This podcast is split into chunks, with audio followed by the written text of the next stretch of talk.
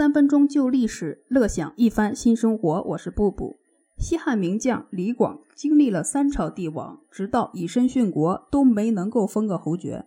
这是一件看上去特别诡异的事情。李广生猛，汉文帝刘恒在的时候啊，就曾夸过李广，说你竟然可以与猛兽相斗，这要是放在高祖混战时期，一定可以封上个万户侯。李广彪悍，除了与猛兽搏斗啊，他还精于射箭。曾经有一次，在夜晚疏影幢幢之中，他以为自己看到了老虎，拉开弓箭就向老虎使劲射去。结果等到李广走近一看，发现弓箭深深地刺入了一块石头之中。这块石头的外形和老虎有几分相像，他是把石头当做了老虎。李广除了生猛彪悍呢，本人的战斗名声也很大。我们知道景帝时期有一场特别著名的吴楚七国之乱。在最后一场决定性的战役中，李广亲手从叛军的手中夺过了叛军一方的军旗，也就是由他来宣告了这个战争的结束。李广的名字就在军中得到了最大化的传播，从而成为了一个品牌。我们先不细究李广为什么到最后没有封侯封爵啊，我们想，为什么一定要关注封侯这件事情呢？封不封侯这件事情一定很重要吗？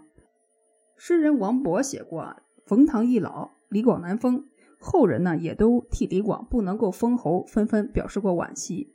更值得注意的是呢，李广他本人也半生困惑，直到死都在想，为什么偏偏就我不能够封侯呢？我们一一来看。首先，汉文帝时期呢，刘恒是给了他期望和肯定的。到后来呢，景帝时期真的发生叛乱了，有战争发生，李广就奔着施展才华、建功立业去了。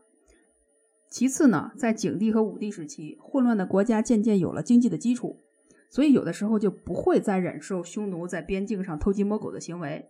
再加上后来武帝本人呢，青年时期就特别的好战好斗，这么一来，战斗机会就特别的多。李广身边工作过的小兵小虾就频繁的封侯，变成了一个很常见的事情。最重要的呢，还有一条，李广的祖上在秦朝时期也是个著名的将军，叫李信。这么一来，在名门的光环照耀下，李广身上就有一身的阴影。他总怕空有一身的功夫，却辱没了祖上的名声。所以呢，他理想远大。西汉初定时期呢，国家吸取了春秋战国还有先秦时期的教训，高祖刘邦就规定了，凡是藩王必须得是刘姓家族的成员。作为不是刘姓家族成员的这么一名虎将，他又不能追求封王吧？既然有了那么大的名声，又是名门之后，有点理想。就把追求封侯作为最高的奋斗目标，这是可以理解的。